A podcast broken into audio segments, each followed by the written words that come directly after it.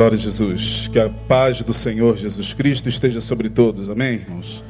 Segundo livro de Samuel, capítulo 16.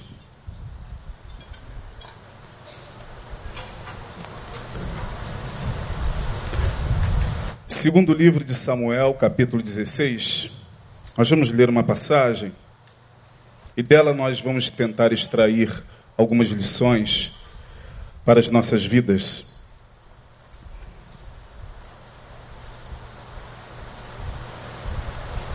Ao longo dessa minha caminhada sobre a terra, nesses meus 50 anos de vida, eu tenho podido perceber que a vida de fato se dá na dialética e nós não temos como fugir disso. Dialética nada mais é do que aquilo que acontece na força da contradição. Quando a gente fala sobre dialética, a gente está falando daquilo que se produz no contraditório. E quando a gente afirma que a vida se dá na dialética, a gente está afirmando que a dialética, na verdade, é necessária para que a gente possa amadurecer. Ninguém sabe o que é o frio senão pelo calor. Ninguém sabe o que é a luz senão pelas trevas. Ninguém sabe o que seria o amargo, senão pelo quê? Pelo doce. Ninguém conseguiria dimensionar o que é alto se não tivesse a noção do quê? Do que é baixo. Portanto, a vida ela vai se desenvolvendo na dialética, na força da sua contradição.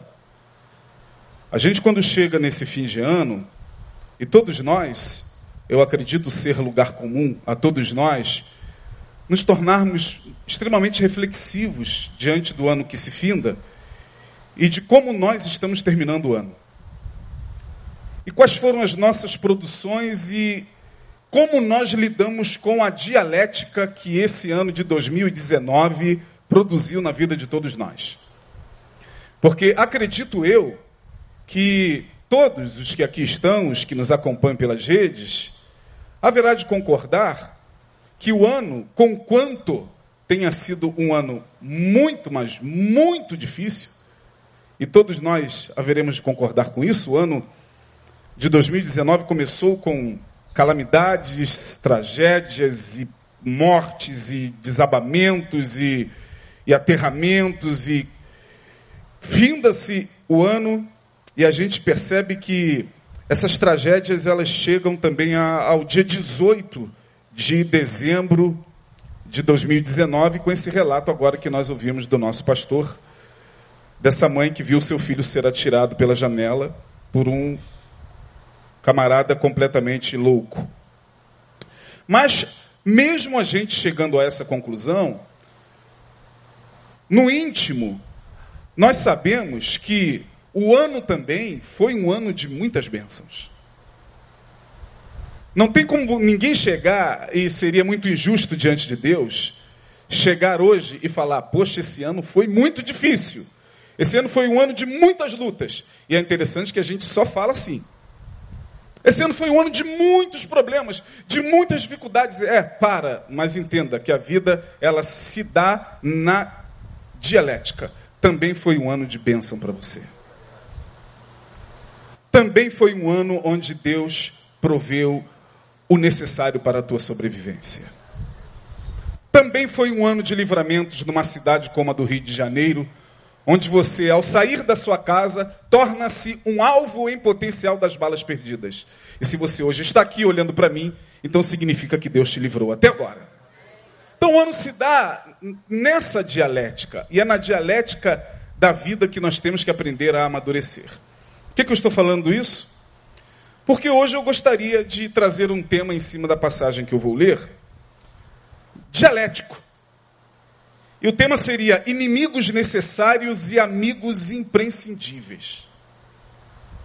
Inimigos necessários e amigos imprescindíveis. Vamos ao texto.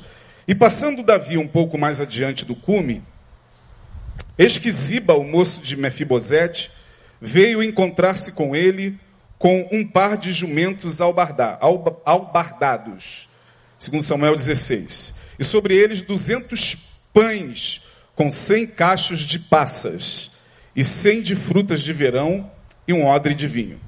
Verso 2. E disse o rei a Ziba: O que pretendes com isto?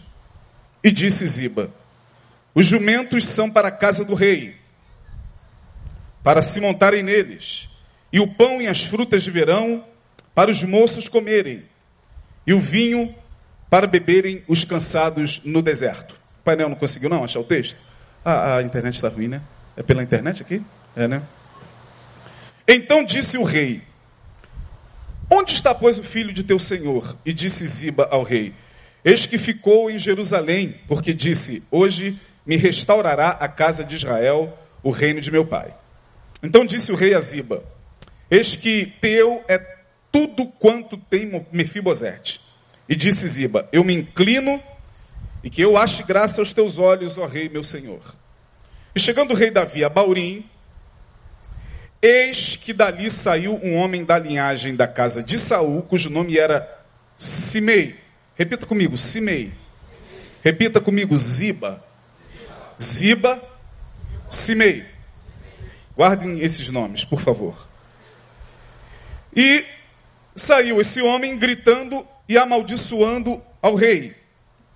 E o apedrejava com pedras e a todos os seus servos, ainda que todo o povo e todos os valentes iam à sua direita e à sua esquerda. Ou seja, Davi, depois de se encontrar com Ziba, um homem da casa de Saul sai ao seu encontro e começa a apedrejá-lo e a amaldiçoá-lo.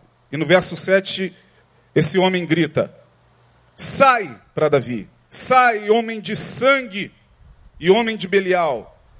O Senhor te deu agora a paga de todo o sangue da casa de Saul, em cujo lugar tens reinado.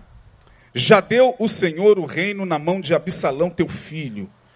E este agora, ou aí está, aí tu estás agora nesta desgraça, porque és um homem de sangue e Abisai, filho de Zeruia, um dos homens que estavam com Davi, disse: Por que amaldiçoaria este cão morto ao rei meu senhor? Deixa-me passar e lhe tirarei a cabeça. Disse, porém, o rei: Que tenho eu contigo, filho de Zeruia? É, que tenho eu convosco, filhos de Zeruia? Ora, deixai-o amaldiçoar. Pois se o Senhor lhe disse: Amaldiçoa Davi, quem, pois, diria, por que assim fizeste? Disse mais Davi a Abisai e a todos os seus servos: Eis que meu filho, que descendeu de mim, procura minha morte. Quanto mais ainda este filho de Benjamim, no caso Simei, deixai-o, que amaldiçoe, porque o Senhor lhe disse, ou talvez Deus esteja permitindo isso. Porventura, o Senhor olhará para a minha miséria e o Senhor me pagará com bem a maldição deste dia. Prosseguiram, pois, o seu caminho, Davi e os seus homens, e também Simei, ia ao longo do monte de frente dele, caminhando e amaldiçoando e atirava pedras contra ele e levantava poeira. E o rei e todo o povo que ia com ele chegaram cansados e refrescaram-se ali. Esse episódio tem a ver com uma das maiores tragédias que se abateu na vida de Davi. Bom, tragédias são comuns a todos os homens e talvez a, a, a Bíblia seja esse livro que traz esse diferencial dos demais livros das outras religiões. A Bíblia nos mostra que homens como eu e você, profetas, reis, é, patriarcas, sofreram também em seu tempo as mesmíssimas calamidades, talvez em outras proporções, que nós sofremos hoje. E esse texto que nós lemos tem a ver com o que aconteceu lá no capítulo 13. Eu não vou me delongar muito, mas vocês conhecem a história. Uh, Davi tinha uma filha chamada Tamar. E essa menina tinha um irmão por parte de mãe, também filho de Davi, chamado Absalão. E Tamar e Absalão tinham um irmão por parte de pai chamado Aminon. E Aminon olhou para sua meia-irmã Tamar e apaixonou-se por ela. E queria possuí-la sexualmente a todo custo. E ele ficou durante dias com aquela tara pela sua irmã. E o seu primo olha para ele e diz: Por que, que um príncipe como o senhor está emagrecendo a cada dia? O que está acontecendo? Ele falou: Eu tenho um desejo enorme na minha irmã Tamar e eu desejo possuí-la e não tenho como fazê-lo. Ele falou: Eu vou te dar uma estratégia. Finge-te de morto, aliás, finge-te de doente, entra no teu quarto, chama o teu pai, o rei, e peça a teu pai para que a tua irmã Tamar venha e faça um bolo para você e te sirva. E quando ela vier servir-te, traga para a sua câmara, para o seu quarto particular, e aí você a força a deitar-se contigo. E assim ele fez. Bom, o texto diz que quando isso aconteceu, Tamar ficou extremamente humilhada, porque, na verdade, o que aconteceu foi uma quebra de costume judaico sem precedentes. E ela que tinha uma túnica que somente as filhas virgens de Israel vestiam, uma túnica toda colorida, ela rasga essa túnica e ela joga pó sobre a sua cabeça, porque automaticamente após o estupro, seu irmão a abomina. Diz o texto que ele a aborreceu terrivelmente e ele a expulsou do seu quarto. E ela, humilhada, não tinha para onde ir e começou a gritar pelo palácio, e aquilo chamou a atenção do seu irmão Absalão. E ele disse: Foi Aminon, não foi? Deixa comigo. Passaram-se dois anos. Davi não tomou providência nenhuma. Absalão esperava que o pai tomasse uma providência contra o seu meio-irmão Aminon. Dois anos se passaram e nada foi feito. Absalão então arma um plano. Ele chama seus tosqueadores e diz: Vamos fazer um churrasco lá na minha propriedade. Vamos chamar todos os nossos irmãos dentre eles Aminon.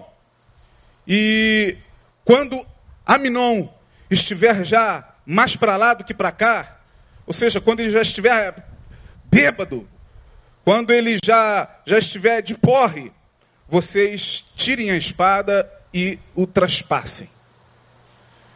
E assim foi. Absalão foi até Davi e falou: Pai, eu vou dar um churrasco numa propriedade minha.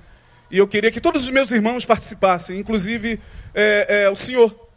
E Davi, muito ocupado com as coisas do, do, do, do, reino, disse: Não, meu filho, nós vamos ser pesados demais. Aí ele falou: Então deixa Aminon, meu irmão, ir também comigo. Tá bom, então vai, Aminon vai com você. E lá estão os garotos fazendo um churrasco e bebendo e cantando e dançando. E Aminon, quando já estava mais para lá do que para cá, é, diz o texto que os servos de Absalão fazem conforme ele havia mandado. Matam Aminon. E foi uma tragédia porque os demais irmãos fogem. A notícia que chega até Davi é: Absalão matou todos os seus irmãos. Não sobrou nenhum filho. Davi cai em prantos. E Joabe depois chega e diz: Não, calma. Não foi isso que aconteceu. Só Aminon morreu. Bom, Absalão foge fica três anos na cidade de Gesur, exilado do reino. Três anos, sem ver o rosto do pai. E aí Joabe, com saudade do menino, com saudade de Absalão, porque Absalão era um garoto muito carismático, muito querido no reino, ele arma uma estratégia, ele, juntamente com uma mulher, é, esquematiza um plano e essa mulher vai até o rei Davi e conta uma história e diz que na sua família dois jovens brigaram e eram seus dois filhos e um matou o outro e Davi começa a dar sentenças uma após a outra e enfim, no meio da conversa, eh, Davi olha para ele e diz: eh, tem algo estranho na sua fala. Joabe está por detrás disso, não está? E ela diz: sim, foi Joabe quem colocou essas palavras na minha boca. Davi entendeu que tinha que mandar chamar o garoto. O garoto volta mas volta e fica mais dois anos sem ver o rosto do pai. A situação era a pior possível naquele reino. E depois de dois anos, Absalão entende que no reino do próprio pai não há justiça. Ele começa então a perceber que seu pai era alguém ocupado demais para, para julgar as causas.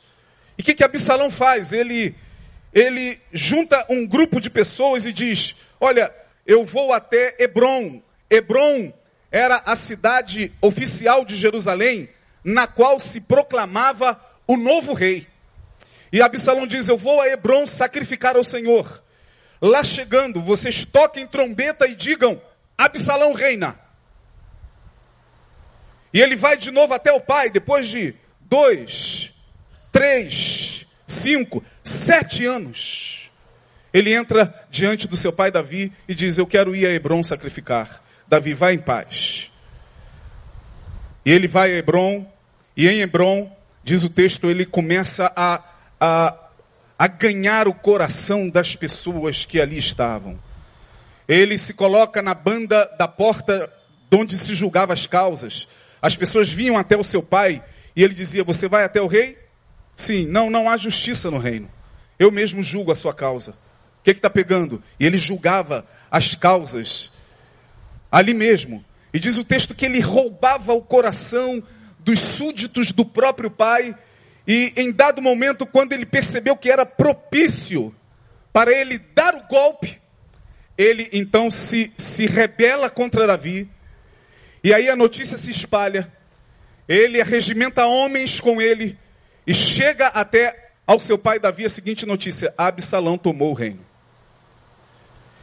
E aí o que acontece é que Davi se vê agora diante da pior tragédia da sua vida. Aquele mesmo Davi que houvera enfrentado um gigante, aquele mesmo Davi que houvera destruído tantos inimigos e tantos exércitos, agora estava diante do seu próprio filho como inimigo. Terrível quando o inimigo se torna aquele que é mais próximo, né? Quando as pessoas que nós mais amamos levanta contra nós o seu calcanhar. E Davi se viu nessa situação. Agora, não eram os inimigos de fora que estavam se levantando contra ele, era seu próprio filho. E ele não tem outra alternativa, porque matar o filho ele não faria. O que, que ele faz? Ele foge. Ele vai embora. Ele diz: Deixa o reino para o garoto. Eu não posso me levantar contra o meu próprio filho. E ele se reúne descalço, maltrapilho, com alguns homens que lhe foram fiéis, e ele disse para o sumo sacerdote Zadok: fique aqui e espere até o Senhor me, der, me dar uma orientação, se volto ou não, se não, que Deus faça de mim o que, o que Ele bem quiser. E diz o texto que Davi então sai do reino e deixa o reino com o seu filho. E lá está o seu filho, que para humilhá-lo mais ainda, pega dez concubinas que Davi havia deixado para tomar conta do seu palácio.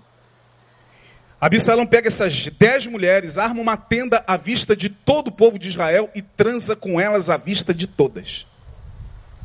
Desonrando o pai. Um duro golpe no coração do seu pai. E aí, nessa passagem, Davi está em fuga. Essa passagem que nós lemos, ele está sozinho, ele está sem rumo, ele está sem um tostão, ele está sem nenhuma direção, ele só está fugindo. E nessa fuga, com alguns poucos homens, ele está andando e de repente ele se depara com Ziba. Ziba, que era até então o responsável no seu reino por Mefibosete, filho de Saul. Mefibosete era um jovem filho de Saul que tinha problemas na sua, na sua perna, ele era aleijado. E Davi usou de misericórdia quando se tornou rei, trouxe Mefibosete para o trono, e Ziba foi o, o, o que tomava conta de Mefibosete. De repente, no meio do deserto aparece Ziba, com pão, cavalos, água. E Davi não está acreditando no que vê. Diz: Ziba, o que, que você faz aqui? Ele diz, no verso de número 2: Os jumentos são para o Senhor, meu rei, para se montarem neles. O Senhor está andando a pé há dias. Seus pés estão feridos pelo deserto e pelas pedras pontiagudas do deserto. Os jumentos são para se montarem nele. O pão e as frutas de verão para os moços comerem. E o vinho para vocês beberem, porque vocês estão cansados do deserto. Mais à frente, Davi continua andando, fugido de seu filho, e surge um outro camarada, este da linhagem de Saul, chamado Simei. E diz o texto que Simei olha para a situação caótica de Davi, dramática, e começa a amaldiçoá-lo. Eu sabia que essa desgraça viria sobre você. Vai, miserável. Tomara que morra. Desgraçado. E Davi andando. E Simei aqui ao lado. Vai, miserável. Você que tomou o reino de Saul. E Davi não tomou reino nenhum. Ah, o Senhor te deu a paga de todos os teus pecados. Eu sabia que você não era isso tudo. Eu sabia que esse dia ia chegar. E Simei foi amaldiçoando Davi, até que um dos seus homens se enfurece e diz: Eu vou cortar a cabeça desse cara e vou trazer aqui numa bandeja para o Senhor. Davi, não, não, não, não. Deixa ele amaldiçoar. Aqui está a beleza da dialética. Porque naquele momento, pensem comigo, Davi, com fome,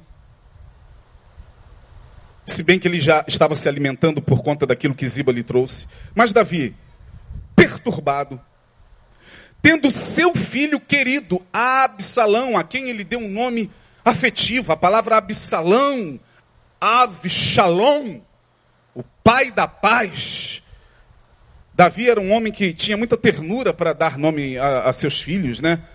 É, Shalom, Salomão, Salomão, Shalom, tudo de paz. Só que o pai da paz, Absalão, Absalom, se transformou no pai da guerra. Agora você imagina na cabeça de um pai tendo que conviver com essa turbulência emocional e afetiva.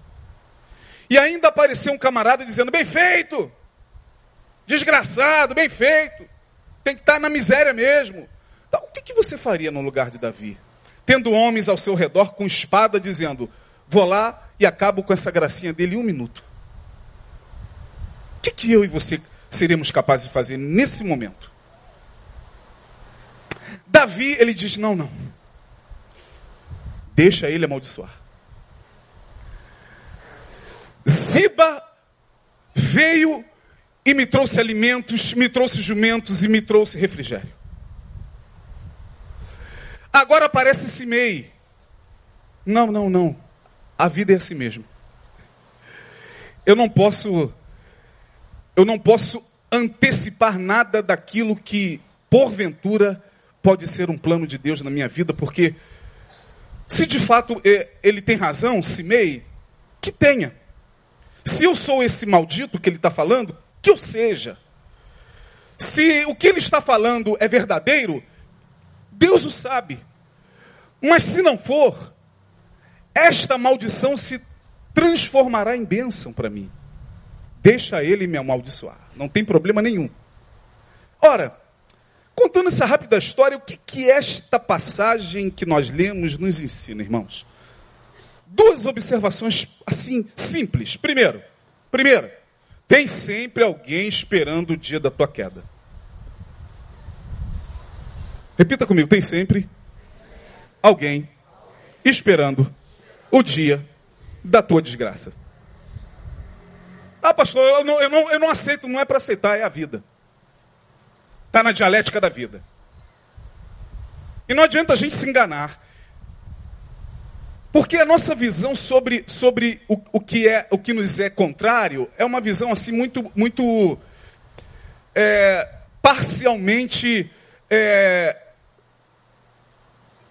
paranoide, ou seja, nós evangélicos, talvez nesse ano de 2019, tenhamos gastado muita energia orando para que Deus tirasse os inimigos do nosso caminho. Aí você chega agora em 2019 cansado. E os inimigos estão aí, irmão. Porque parece que o inimigo, ele tem esse poder de mexer com as nossas emoções mesmo, né? Quando alguém se levanta contra você, a primeira alternativa, a primeira providência que você, que você quer tomar é eliminar essa pessoa, porque na sua concepção, ela é um adversário, ela é o teu inimigo, ela se levantou contra você, como se você fosse alguém contra quem ninguém pudesse se levantar. Eu não sei de onde a gente tirou isso. Eu não sei de onde a gente tira a ideia de que o nosso caminhar na vida será um caminhar de triunfo, porque nós somos de Cristo, porque nós conhecemos a Deus, porque em Deus todos os nossos inimigos serão derrotados. Porque essa é a fala muito mais bem recebida no nosso meio evangélico do que isso que eu estou falando aqui. Você pode observar até nas músicas gospel. Como é que nas músicas gospel, nós evangélicos tratamos o inimigo? O inimigo é sempre aquele que verá a nossa vitória, o inimigo é sempre aquele que será esmagado pelo Senhor. O inimigo é sempre aquele que vai assistir de pé a nossa vitória. É, vida longa aos meus inimigos para que eles assistam de pé a nossa vitória. Porque o Senhor vai me exaltar. E quando o Senhor me exaltar, os meus inimigos terão que ver. É tudo uma questão, no fundo, no fundo, meio que de ego. Pode observar isso. A gente não gosta muito de ouvir isso, mas é, é exatamente assim. E essas músicas, elas são gostosas, né? Quando você está lá no carro e está em casa e bota aí, porque o Senhor vai te dar a vitória e o teu inimigo vai ter, você, aleluia, é isso mesmo. E tal, aí você vai trazendo a, a memória do teu inimigo. O teu inimigo é o teu marido que te, te deixou e foi embora com outra. O teu inimigo é aquela pessoa que ganhou a promoção na tua frente e agora fica olhando para você dizendo, tá vendo, eu sou melhor do que você. O teu inimigo, os nossos inimigos vão se multiplicando nessas músicas e a gente vai gastando tanta energia com eles, sem se dar conta de que eles são muitas vezes necessários. Pô, pastor, senhor está falando que o inimigo é necessário? É, não estou dizendo que você tem que orar agora pedindo a Deus inimigos. Pelo amor de Deus, irmão. Não é sair daqui, ó oh, Deus, que em 2020 o meu caminho seja repleto de inimigos. Para a glória do teu nome. Não, não é isso que eu estou dizendo. Eu só estou dizendo que o inimigo dentro dessa, dessa roda da vida, dentro da roda da vida, o inimigo está ali. Em algum lugar, a gente vai se deparar com ele. Quiçá, nós é que não somos o inimigo de alguém. Por isso que Davi teve essa consciência, não, deixa. Simei está lá, ah, maldito, desgraçado, tem mais. Aí, se fosse uh, qualquer outra pessoa, ah, eu não aceito, Senhor, essa humilhação, eu não aceito, sou teu servo, sou rei, o Senhor me ungiu, eu, Senhor, cala a boca do leão, é, coloca por terra esse inimigo. Eu não precisava, não precisava nem orar assim, bastava ele chegar e falar assim: meu amigo, faz o seguinte, vai lá, tira essa espada aí, vai lá e traz a língua de Simei aqui para mim. Se ele fosse tomado por um. E olha que Davi era um cara eh, em cujas orações nos salmos, de vez em quando você vê ali ira contra os inimigos. Vingança, ó Deus, arranca-lhe os dentes. Eu não teria coragem de orar algumas orações que Davi orou nos salmos. Eu não. Ó Deus, que eles sejam um aborto. Que eles nunca vejam o sol. Mas nesse momento, Davi, ele entendeu a dialética. Não, deixa-se meio amaldiçoar, não tem problema. Talvez esse momento Deus permitiu que eu estivesse vivendo. Tem sempre alguém esperando o dia da tua desgraça. Não adianta reclamar. O que fazer, pastor? Aprenda a lidar não com os inimigos de fora, mas com aquilo que eles podem provocar em você internamente. Porque o inimigo tem poder de nos deformar, né? O inimigo nos transforma nele. Algumas pessoas chegam no fim desse ano iguaizinhas dos seus inimigos. com as mesmas produções lá do início do ano daqueles que eles chamaram ou julgaram ser seus inimigos.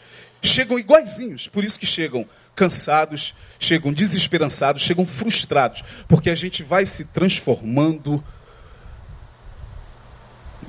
naquele que a gente ama e a gente vai se transformando naquele que a gente odeia. Você não vai, em parte alguma da Bíblia, se deparar com textos como odeio o diabo. Alguém conhece alguma passagem onde Deus manda a gente odiar o diabo? Sim ou não, irmãos? Se você achar aí, você pode me interromper aqui e falar, pastor, eu achei. Jeremias capítulo tal, Isaías tal, Paulo diz. Vê aí aonde é que Deus manda você odiar o diabo. Não, Deus manda você resistir o diabo, sim ou não? Deus manda você orar e vigiar, porque o diabo, vosso adversário, a palavra odiar o diabo não, não está ali. Mas existe na Bíblia amarás ao Senhor teu Deus? Sim ou não, irmão? Sabe por quê? Porque você se transforma naquilo no que você ama. E você também se transforma naquilo que você odeia. Tem gente chegando no fim deste ano, coladinho com o inimigo. De tanto se opor a ele, de tanto falar, oh, Deus, é, coloca por terra, é, a energia dele entrou. Mas, o texto me ensina que, se tem sempre alguém esperando o dia da minha queda, tem sempre um cimei à espreita. Irmão, tem sempre um cimei à espreita lá no teu trabalho. Tem sempre um cimei à espreita lá na tua vizinhança, lá no teu condomínio. Tem sempre um cimei que pode aparecer no meio da tua parentela. Tem sempre um cimei que está aguardando o dia da tua calamidade. Só para ter o prazer de falar exatamente isso aqui que Simei falou para Davi. Ah, bem feito. Eu sabia. Nunca me enganou.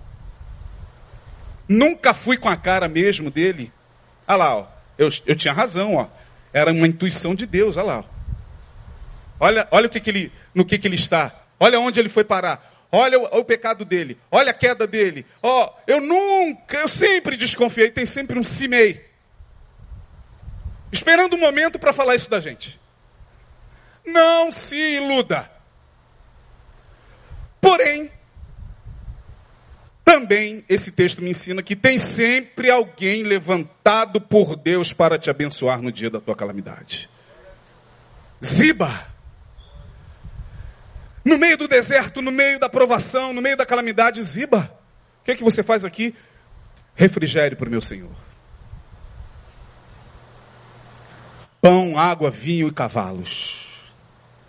Ah, irmão, se por um lado, olha a dialética da vida como é linda. Se por um lado nós nunca nos veremos livre dos inimigos, dos cimeis, por outro lado, Deus sempre vai levantar os amigos, os ibas, que estarão conosco nos momentos mais difíceis da vida. São aquelas pessoas que são refrigérios para a nossa alma. São aquelas pessoas que você trazendo a memória agora, Nesse dia, 18 de dezembro de 2019, você fala, cara, se não fosse esse Ziba na minha vida, os meus inimigos teriam me engolido vivo. E às vezes, o Ziba não é evangélico, não. Só ouvi um aleluia fraquinho. Às vezes Deus levanta zibas de outras confissões de fé para refrigerar você no dia da calamidade. Que Deus maravilhoso, irmãos. Porque para Deus importa é abençoar você, não importa de onde vem a, a, a bênção, se virá do, do, meio evangélico, pode ser até do meio espírita, ou quem sabe pode ser até uh, de um ateu. Mas se Deus olhar para um ateu e falar, você será um ziba na vida do meu servo, ah, irmão, ele vai ser e você será abençoado no nome de Jesus. Então, nós temos que aprender a lidar com essa dialética da vida. Nós temos Simei de um lado, nós temos Ziba de outro. Eu me lembro de uma Ziba, de uma, ó. Eu me lembro de uma Ziba de 1980, 1990. Nunca mais esqueci, é. Nunca mais esqueci, porque Ziba marca a nossa vida, né? Simei também. Simei e Ziba marcam a nossa vida. Mas eu vou contar aqui um testemunho rápido para vocês, para caminhar para o final. Eu casei em 1990. Quando eu casei em 1990, aos 21 anos, eu já era diácono de uma igreja. Minha esposa tinha 19 anos. E eu trabalhava numa indústria farmacêutica ali no centro da cidade, na rua Riachuelo. Eu casei em 1990, trabalhava nessa empresa desde 1987.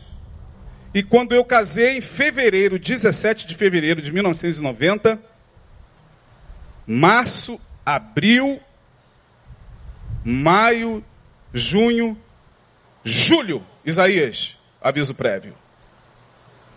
Agosto, minha esposa engravida. Que maravilha. Deus é bom. De agosto até 91, minha filha nasceu em abril de 91. Foram os piores momentos do meu início de vida conjugal. Muita privação, eu não passei fome, Deus nunca permitiu. Graças a Deus e por bondade dele, eu, eu assim que casei, ganhei, é, por misericórdia e bondade do meu sogro, uma kitnet para morar. Um quarto, um, uma cozinha e um banheirinho de um por um, onde ela entrava e eu saía, ela saía para tomar banho e eu entrava. E a gente dava graças a Deus. Ela, aqui, aqui na Nogueira, vocês passam em frente aqui. Agora, obviamente, a propriedade já foi vendida toda. Mas a gente morava ali, numa, numa kitnetzinha ali atrás. E nesse momento que eu recebi a, a notícia de que cumpriria aviso prévio e recebo a notícia da gravidez da minha esposa, cumpriu aviso prévio, em setembro eu fico desempregado. E foram momentos muito difíceis mesmo. Assim, a gente estava, à época, é, vendendo realmente o, o almoço para ter a janta. Foi aperto, muito aperto. Eu não ganhava muito bem nessa época. E entrou o ano de 91. Lembro-me como se fosse hoje, irmãos, numa sexta-feira, na segunda seguinte, minha esposa ia saber o sexo da criança. No sábado anterior, eu estava com a minha esposa. Na sexta-feira, eu estava com a minha esposa aqui, na nossa casa. Uma irmã passa de Kombi e buzina. Isaías, Adriana! A gente, e a irmã tal? Ele, entra, bota uma roupa e entra. A gente, ah, para onde ela? Entra, vamos embora. Entramos. Aí ela falou, vamos num lugarzinho ali na, na Gardenia Azul. Eu falei, vamos lá. Olhei para minha esposa e a gente foi. Ela falou: estou visitando uma irmã que eu não visito há muito tempo. Ela tem uma oração lá na casa dela. Essas coisas de pentecostal. Já passei por lá, tá, irmão? Eu sempre costumo dizer: eu vim de lá, eu vim de lá, pequenininho. Eu gosto de cantar essa música, né? Do Caetano Veloso, né? Então, a gente está indo na Kombi e lá dentro de Gardênia ela chega, para a Kombi e olha e tudo sem movimentação. Ela falou: Meu Deus, será que eu, que eu me equivoquei? Será que não é hoje? Aí ela, bê, bê, bê, Célia! Célia! Irmã Célia. Ela falou, essa irmã, Isaías, durante muito tempo foi, foi soldado do, do Comando Vermelho. Empunhava a arma aqui dentro. Matava muito. Deus a resgatou. E fez dela um, uma serva de Deus, respeitadíssima aqui dentro. Falei, sério? Ela falou, é, mas hoje eu acho que eu me equivoquei, não tem oração. Aí saiu aquela irmã com aquele coque. Fala! Ela, entra! Aí nós entramos. Olha como Deus levanta as ibas. Nós entramos. Uma casa simplérrima da irmã Célia. Senta aí, gente, senta aí, um sofá simples, tudo muito simples. Vocês querem uma água? Queremos sim, obrigado. Ela botou uma água. Ela virou para a irmã que estava com a gente e falou: E aí? Ela falou: Não é hoje a oração? Ela: Não, minha filha, oração foi dia tal. Ela: Nossa, sério. Ela: Ah, mas se Deus mandou, Deus deve ter alguma coisa, né? Pra, e, e, a gente, meu Deus, o que, que a gente está fazendo aqui? Aí ela falou, e aí? Ela falou, e aí que Deus é bom, né, irmã? É, tirar a gente da onde tirou e, e, e, usar de bondade conosco e tal. E a gente só ali, vendo as duas conversando. Daqui a pouco, peraí que eu vou pegar minha sanfona. Ela foi lá e trouxe a sanfona e sentou na nossa frente. Assim, do nada. E começa. E línguas. E línguas. olha dentro dos meus olhos e começa. Nunca mais esqueci, irmão. Irmão, se estás esperando a tua vitória, Deus irá te dar. Irmão, pô, tô igual agora, você chorando também, né? 50 anos a gente começa a chorar mesmo, né? Irmão, não se desespere, Deus nunca falhou e nunca falhará. No primeiro livro de Reis diz que a viúva nenhum bolo tinha, aquela vozeirona, né? mas diz que ela foi fiel e Deus multiplicou o azeite e a farinha. E tá, tô cantando, a gente, eu fui desmanchando. Aí ela, oh glória a Deus, a gente ia saber o sexo da criança na segunda-feira. Irmão, se estás esperando a tua vitória, Deus lá falou que menina linda, Senhor. Era Kézia. Ela, Deus, que menina linda. Eu falei, meu Deus, não precisa nem mais de fazer a ultrassonografia. Aí, num lugar simples, numa casa simples, o que, que essa irmã Ziba fez? Foi lá e veio com duas bolsas. Cheio de mantimento. Falou, tá aqui, varão. Eu olhei para a irmã que estava comigo, constrangidíssimo em aceitar, pelas condições financeiras dela. A irmã só me deu um toquinho e falou assim: nem pense em rejeitar, porque isso não é dela, isso vem dele. Aí saí dali com o meu coração grato, falei: meu Deus, como Deus levanta zebas no deserto. Levanta-se meio, levanta. Ah, ah, tá assim por tá, tá, desgraça, tá assim porque merece. É, tá... Mas tem sempre alguém levantado por Deus para te abençoar. Terminando, irmão, quero que você aprenda com esse texto o seguinte: primeiro, que amigos e inimigos, já falei, fazem parte da dialética da vida. Inimigos são necessários na caminhada. Pastor, que isso? Por quê? Porque os inimigos, eu já disse, eles colocam no nosso devido lugar. Eles mexem com aquilo que eu falei na quarta-feira passada, com o nosso ego narcísico. O inimigo é aquele que surge para nos fazer entender que nós não somos tão bons assim como a gente pensa. Aí a gente não aprende das formas convencionais, aí Deus levanta um Simei. E o Simei, mesmo sem, sem razão nenhuma, começa a te perseguir, a te amaldiçoar, a fazer de tudo para te derrubar. Não tem gente assim? Que faz de tudo para derrubar, faz de tudo para humilhar, faz de tudo para te ver numa condição de, de, de, de humilhação. É o Simei, você não pode se desesperar, você tem que fazer como Davi. Deixa. É Deus que, que de repente está permitindo isso. Tem alguma bênção por detrás disso aí. Deixa. Se Simei se levantou, Ziba também será levantado. Portanto, os inimigos eles se fazem necessários na caminhada da vida para fazer a gente aprender a ser um pouquinho mais humilde. Você não é essa cereja do bolo que você também pensa que é. Você não é também essa pessoa querida pelo, pelo planeta, como você pensa que é. Você não é essa pessoa que onde chega todo mundo te adora e te... Não, para com isso. Tem meio aí.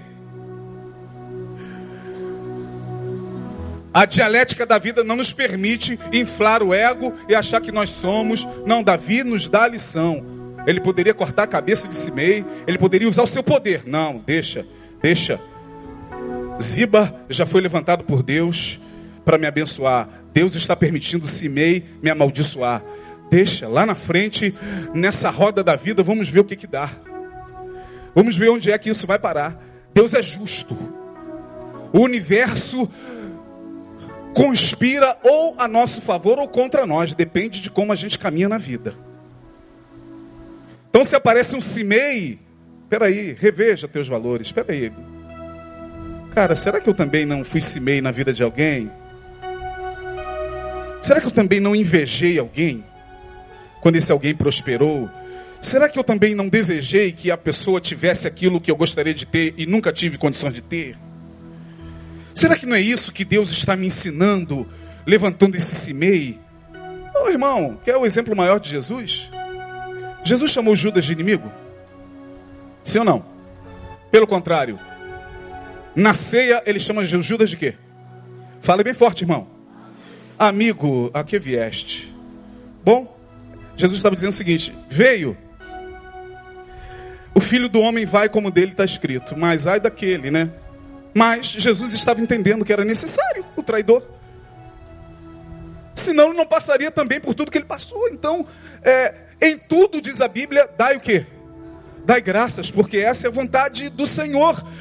Vamos parar de gastar energia com Simei e vamos valorizar Ziba. Pode ser que um deles esteja do seu lado aí, ó. Você conseguiria trazer à memória algum Ziba que foi uma bênção para você esse ano, sim ou não?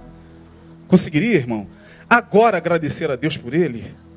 Você conseguiria agora, puxa vida, fulana, beltrana, ciclana, pastor Neil, Andréia, Romão, é, João, Sérgio, foram zibas na minha vida, porque eles me proporcionaram, no meio da calamidade da dor, refrigério. Então, amigos e inimigos fazem parte da dialética da vida. Inimigos são necessários na caminhada. Segundo, saiba que por detrás de toda maldição há uma grande bênção te esperando. O verso 12 mostra isso. Porventura o Senhor, olha o que, que Davi diz: olhará para a minha miséria, e o Senhor me pagará com bem a maldição deste dia. A mente de Davi não se apegou à maldição, como a mente de muitos crentes. É maldição hereditária. As portas não se abriram cada maldição do meu avô que alcançou, o meu pai que me alcançou. Nesse ano de 2020 eu fiquei debaixo de feitiçaria. Nesse ano de 2019 as coisas não aconteceram. Irmão, tira o seu olhar da maldição. Jesus levou sobre si todas as maldições. Então Davi está dizendo: não, é bênção. Não, não é bênção, não. Que isso? É maldição, olha aí, cara. O cara está te amaldiçoando. Não, não, não. É Deus que está permitindo, porque lá por detrás dessas palavras de maldição tem bênção vindo por aí. Três. Creia que mesmo passando pela calamidade, o Senhor sempre nos leva a um lugar de refrigério. Verso 14. No verso 14, diz que o rei e todo o povo que ia com ele chegaram cansados ao Jordão e ali o que? Sempre Deus nos leva a um lugar de descanso nessa jornada da vida de muitos cimeis, de muitos zibas. Vamos nós caminhando na expectativa de que pelo menos no ano de 2020 a gente seja mais ziba do que cimei na vida das pessoas, tá, irmão? Mais ziba do que cimei. E aí vai depender de mim de você e da palavra que a gente tem recebido nesse lugar, no nome de Jesus. Amém? Deus abençoe.